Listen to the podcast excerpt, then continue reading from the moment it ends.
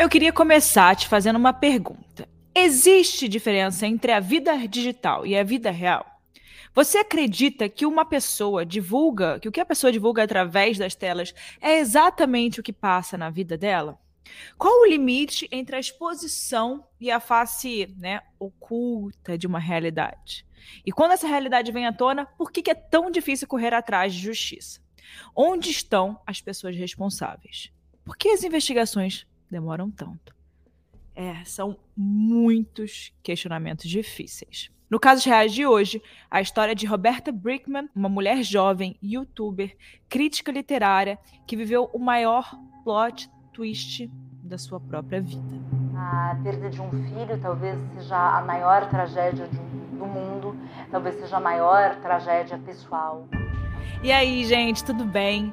É mais uma quarta-feira e essa é a quarta-feira de cinzas aí no Brasil. Eu tô só olhando aí vocês curtindo esse feriadão, né? Esse carnaval que é carnaval, que não é carnaval.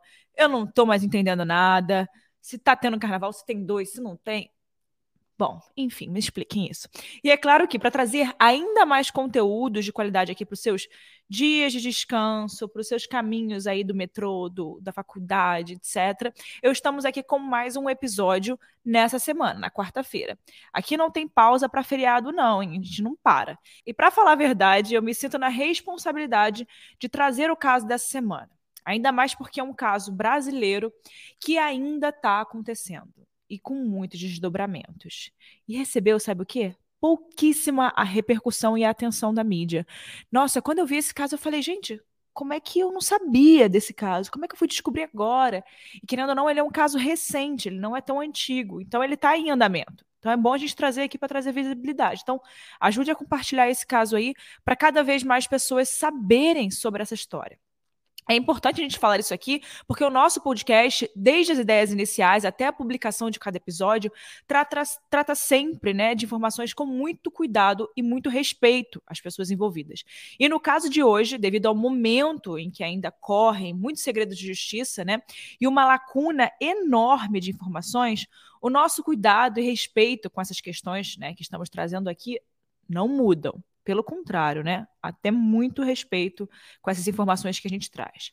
E hoje, mais do que nunca, em apoio né, à família da vítima, eu peço que vocês compartilhem, curtam e nos ajudem a divulgar esse caso, tá bom?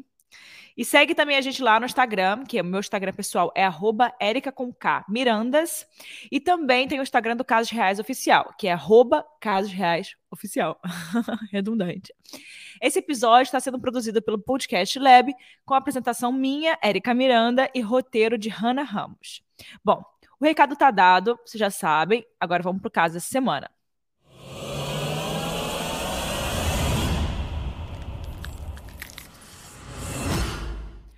Roberta Carmona Gasparini Brickman, uma mulher de 33 anos, foi encontrada no dia 18 de julho de 2018, desmaiada e com o corpo repleto de hematomas no chão da casa dela. Quando ela chegou no hospital, ela tentou ser reanimada, mas os esforços não foram suficientes.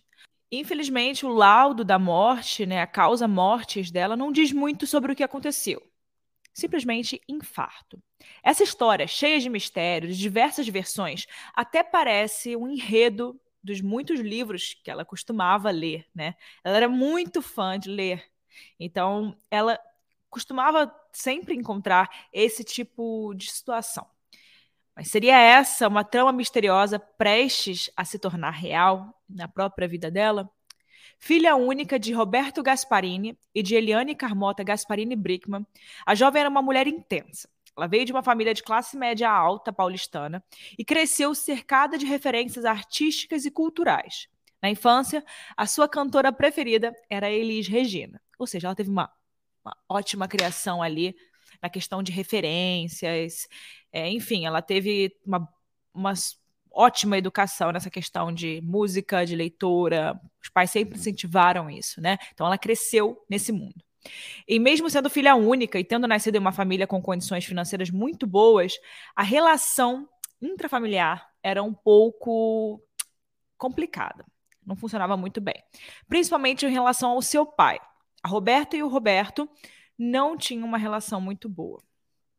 Infelizmente, além dessa questão familiar, a Roberta tratava uma luta contra ela mesma, que era a não aceitação do seu próprio corpo. Muitas passam por isso, né? Provavelmente alguém que está aqui escutando pode estar tá passando por isso nesse momento. Então é muito legal a gente trazer aqui nos casos, porque eu acho que cada caso é, serve para a gente pensar e refletir é, tem, tem, que trazer uma mensagem final, gente. Cada caso tem que trazer uma mensagem final para a gente, né? E nós encontramos nessas pesquisas que ela se submeteu a uma cirurgia bariátrica e chegou a perder quase 50 quilos. É muita coisa. Mas mesmo com essa mudança muito brusca de peso, ela continuava se sentindo feia desajeitada e ela não se encontrava dentro do seu próprio corpo. Ou seja, a imagem que ela via de si mesma, apesar dela ter perdido o peso, que era o que ela achava, queria trazer a felicidade dentro dela, acabou não trazendo essa, né, essa sensação para ela de beleza ou de realização com o próprio corpo. Ela fez tudo isso e ainda não se sentia bem. Roberta era apaixonada por leitura e ela cresceu lendo vários livros de escritores clássicos. O seu amor pelas páginas e pelas histórias era tão grande que ela não poderia ter tomado outra decisão a não ser cursar a faculdade de letras. Digamos que a leitura foi o lugar onde, de fato, ela conseguiu se encontrar e se sentir bem. Era onde ela era o abrigo dela. A sua paixão levou ela a criar um canal do YouTube, no YouTube, né? Uma youtuber, no ano de 2015 o, o, canal se chamava Literatórios, que era muito conhecido por divulgar conteúdos autorais sobre críticas literárias, arte, entrevista com autores de livros e por aí vai. Tudo relacionado a esse mundo, que era o mundo que ela gostava muito e que ela sempre estava por dentro. Então ela né, fez uma coisa boa, que é trazer um conteúdo dentro da literatura para o YouTube. Muito legal a gente ver né, a pessoa usando o que ela gosta, o que ela sabe, o que ela pesquisa, o que ela estuda para dentro de uma área, querendo ou não, YouTube, né, consegue chegar em milhões de pessoas. Seu último vídeo, feito no dia 17 de abril de 2018, poucos dias antes dela morrer, falava sobre o livro O Pai da Menina Morta. Talvez uma das leituras mais tristes e bonitas da minha vida. O Pai da Menina Morta, do Tiago Ferro, que acabou de sair pela editora Todavia. A história da Roberta é uma história extremamente recente. E como eu comentei pra, com vocês, pouquíssimos veículos de informação trouxeram esse caso com mais profundidade e muitas informações que vocês escutarão aqui hoje são dessas poucas fontes que nós encontramos, tá? Olhando para a história do lado de fora, a gente consegue perceber de cara que alguma coisa não está certa nessa história. O caso de Roberta havia sido arquivado há pouco mais de um ano e agora, recentemente, ele foi desarquivado pela justiça. Por quê? Depois de uma nova perícia, a pedido dos pais dela, há algumas dúvidas sobre o caso se tratar de uma, de uma fatalidade ou de um assassinato planejado pelo seu próprio marido. A mãe de Roberta, inclusive, diz publicamente a uma emissora de TV aberta que suspeita do marido da própria filha. Ela deu essa entrevista e ela abriu o jogo sobre toda a história por trás desses anos que precederam a morte dela. Essa entrevista está no YouTube, tá, gente? Então, se vocês pesquisam por esse caso, vocês vão encontrar essa entrevista. É, é um dos poucos, se não únicos, canais de TV aberta que entrevistou a família e que trouxe realmente uma matéria muito grande sobre o assunto. Então, foi por aí também que eu descobri sobre esse caso. A Eliane a Eliane fala abertamente sobre a vida escondida de Roberta, que veio à tona através de uma carta. Para uma mãe, deve ser muito complicado trazer essas coisas em TV aberta, né? Mas ela trouxe. E nessas narrativas sobre o lado oculto da vida da própria filha, a mãe mostra né, que ela descobriu muitos sadismos, surras, violências das mais variadas origens e que ela, como mãe, não fazia nem ideia. Roberta escrevia sobre essas experiências internas e externas, principalmente através de cartas, que num primeiro momento pareciam ter sido escritas para ela mesma, mas que no final das contas acabaram se tornando provas muito sérias de uma realidade que ninguém imaginava que existia e que poderia ter ajudado né, a levar o que, a, que pode ter acontecido com ela. Ela conheceu seu marido, Rafael, em março de 2017, num pub, Naquela época, ela ainda era uma estudante. O Rafael era dois anos mais velho que a Roberta e os dois se deram muito bem logo de cara. No dia seguinte, a Roberta ligou de manhã para a mãe dela, dizendo que ela havia conhecido na noite anterior um homem maravilhoso, o homem da vida dela, e que ela tinha certeza que era ele. O encontro entre os dois foi tão intenso que três, três, três dias depois, eles começaram a namorar. Não demorou muito para que o namoro evoluísse mais ainda e os dois fossem morar juntos em um apartamento na zona sul de São Paulo. Ou seja, além do relacionamento ter começado muito rápido, ele também evoluiu muito rápido, né? Esse apartamento originalmente pertencia a Roberto e Eliane, que eram os pais dela, né? O relacionamento parecia ser saudável e feliz, mas na verdade, Roberta foi cada vez mais falando menos sobre a relação né, com o Rafael e se tornando, com o tempo, uma pessoa diferente do que os pais, do que os amigos dela mais antigos conheciam. Os seus pais conseguiram perceber claramente, né, essa mudança de comportamento dela, que passou a ficar cada vez mais sem paciência, nervosa, desatenta, além do próprio afastamento da mãe, que sempre foi assim a sua melhor amiga, a pessoa que ela ligava para poder falar sobre tudo. Então aquilo ali deixou claro que alguma coisa estava acontecendo, né? A Eliane dizia que desde o início o Rafael parecia um homem bastante autoritário. Ele era um cara distante e um pouco estranho. O Rafael, de acordo com a Eliane, isolou a Roberta dos amigos e da família. Então fica claro aí, né, que existe uma diferença da Roberta antes do namorado com uma diferença da Roberta depois do namorado. E isso eu acredito que não seja um juízo de valor da mãe, o que a mãe acha estando de fora do relacionamento, mas é o que fica claro que ela mudou. A pessoa dela tiveram duas coisas, dois momentos ali de mudança, né? Enfim. No dia 18 de julho de 2018, e isso quem fala é a mãe dela nessa entrevista, tá, gente? Não é, é a minha opinião, é o que a mãe dela fala. No dia 18 de julho de 2018, um ano e quatro meses depois de Roberta e Rafael né, terem se conhecido, a Eliane recebeu um telefonema da sua filha. A Roberta falava no outro lado do telefone, abre aspas, linda, que era a forma como ela chamava a mãe dela. Não se preocupa, eu sou uma mulher forte e nada de ruim vai acontecer comigo. Fecha aspas. No mesmo instante, uma coisa inesperada aconteceu. Roberta parou de falar e um barulho muito estranho saiu ali daquela ligação.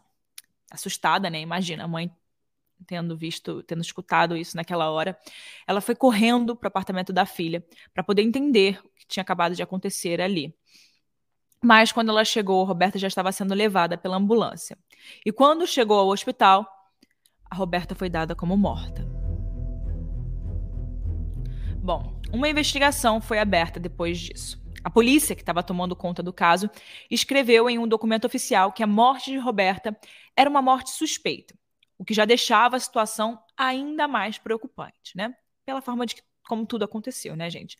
Porque parece que tudo aquilo ali estava acontecendo, foi tudo muito rápido, até para a mãe da Roberta.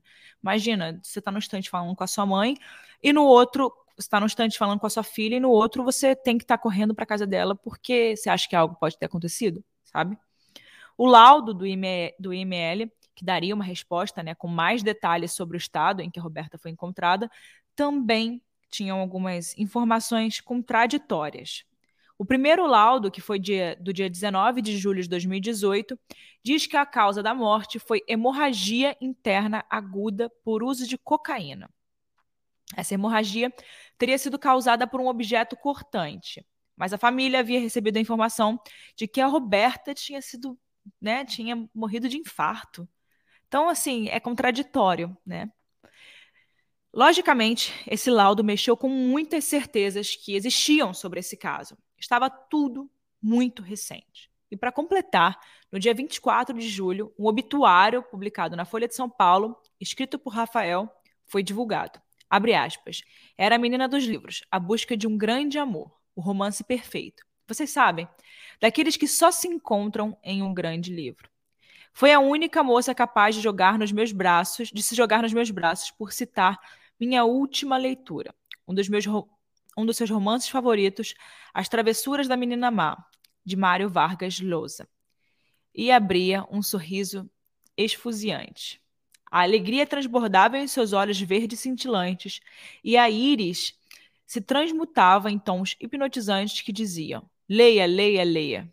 Ler é amar. É nos romances, nos livros, que se aprende o verdadeiro amor, absoluto, completo, pleno. Seu mais profundo desejo era espalhar o amor de forma contagiante a todos a quem tocava. O amor é um direito de todos nós. Jamais será negado àqueles que se abrem. Roberta não pertencia a esse mundo. Fez da vida que viveu seu maior romance. E aqui está seu marido, que declara o seu amor para sempre. Junto a meu lado, seus pais, amigos e pessoas queridas, personagens do seu mais lindo romance. E todos os leitores e amantes de um bom livro, para que sempre sintam sua falta. Fecha aspas. Bom, o bizarro nessa história vem aí. No dia seguinte, dia 25 de julho, um laudo complementar muda completamente o rumo dessa conversa. A ruptura no fígado de Roberta, uma das causas da sua morte, não teria sido provocada por um objeto cortante interno ao seu corpo, mas por alguma ação contundente na área externa ao seu corpo algo que pode ter sido interpretado como um golpe, como uma violência física, como algo feito por alguém que não tenha sido ela. Roberta havia perdido, ao todo, 3 litros de sangue no momento da sua morte. E convenhamos, né, que ninguém perde 3 litros de sangue à toa, né, gente? Não é uma coisa normal que acontece todo dia. Né? Alguma coisa aconteceu. As investigações continuaram e a mãe de Roberta teve acesso às suas conversas no celular. Nessas conversas ficava muito claro que a sua filha estava viciada em cocaína e que na intimidade do casal, naquele mundo que eles viviam, havia algumas práticas de sadomasoquismo. Eliane descobriu fotos, mensagens, vídeos, áudios e todas as coisas que comprovassem né, que a sua relação com o marido era mediada por episódios de violências, tanto consentidas como também não consentidas. Ou seja, era algo normal entre os dois ali. Normal não é, mas na relação deles ali acontecia. Algum tempo depois, a Eliane encontra num caderno uma carta escrita pela própria Roberta, um mês depois que ela conheceu o Rafael. Nessa carta ela dizia: abre aspas, eu, Roberta Carmona, brasileira, nascida em 5 de junho de 1985, residente na rua Marechal de Moura, nananana, São Paulo, declaro pelos meios escritos que estou em um relacionamento amoroso e sexual com Rafael Brickman no qual, me... no qual meios e práticas não convencionais, como asfixia erótica, acontecem como meio de satisfação e de minha total anuência. Ciente dos riscos dessas práticas, eu gostaria de isentar meu querido namorado de qualquer culpa em um eventual acidente nessa prática. Ela é realizada pelo meu gosto e desejo explícito. Rogo para que compreendam as minhas motivações. Fecha aspas. Uma mulher encontrada com ferimentos tão significantes, né, tão significativos no corpo, pode realmente isentar a culpa do seu parceiro desse jeito? O que, vocês acham disso? Né? Enfim, essa é uma toda uma discussão em cima desse assunto, não é uma discussão breve, né? Para alguns especialistas, esse ato de consentimento tem validade, para outros não.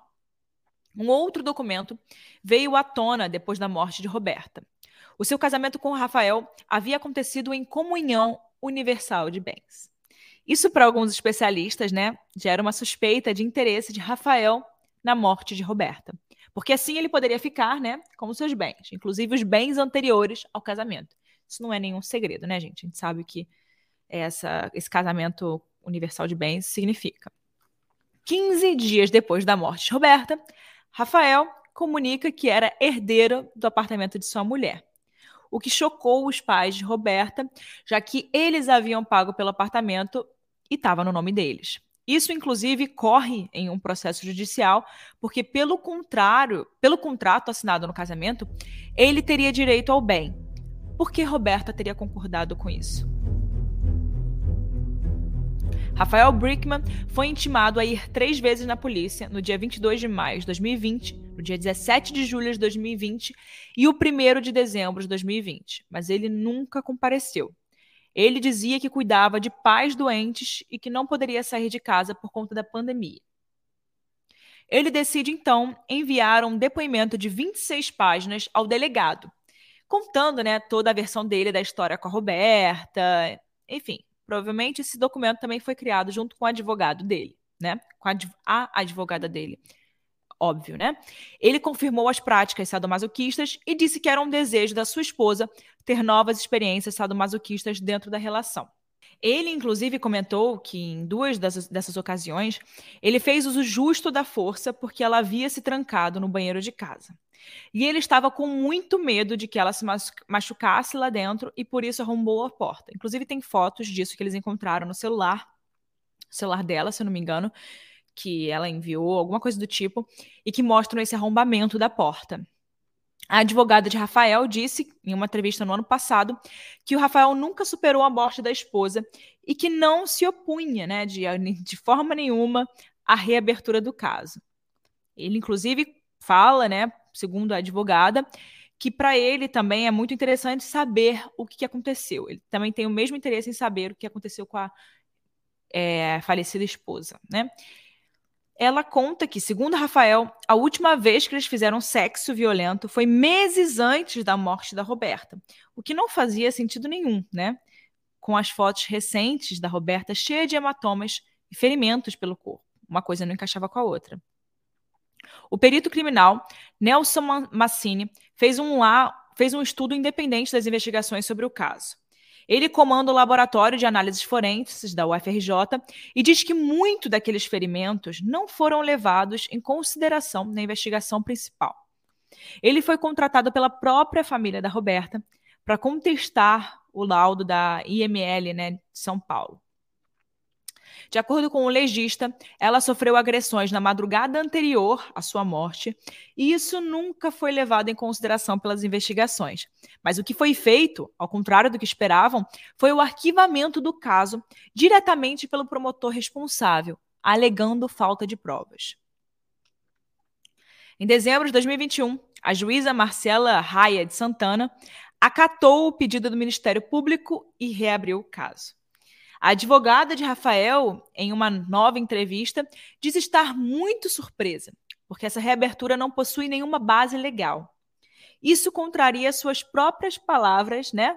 Meses atrás, numa outra entrevista, dizendo que não tinha problema nenhum em reabrir o caso, caso fosse necessário, e que, inclusive, o Rafael queria muito que as coisas fossem esclarecidas. Foi o que ela disse antes, né? Eliane, por sua vez, não quer que a história da sua filha fique sem um ponto final. Ela quer justiça. E é para isso que nós estamos aqui compartilhando esse caso, né?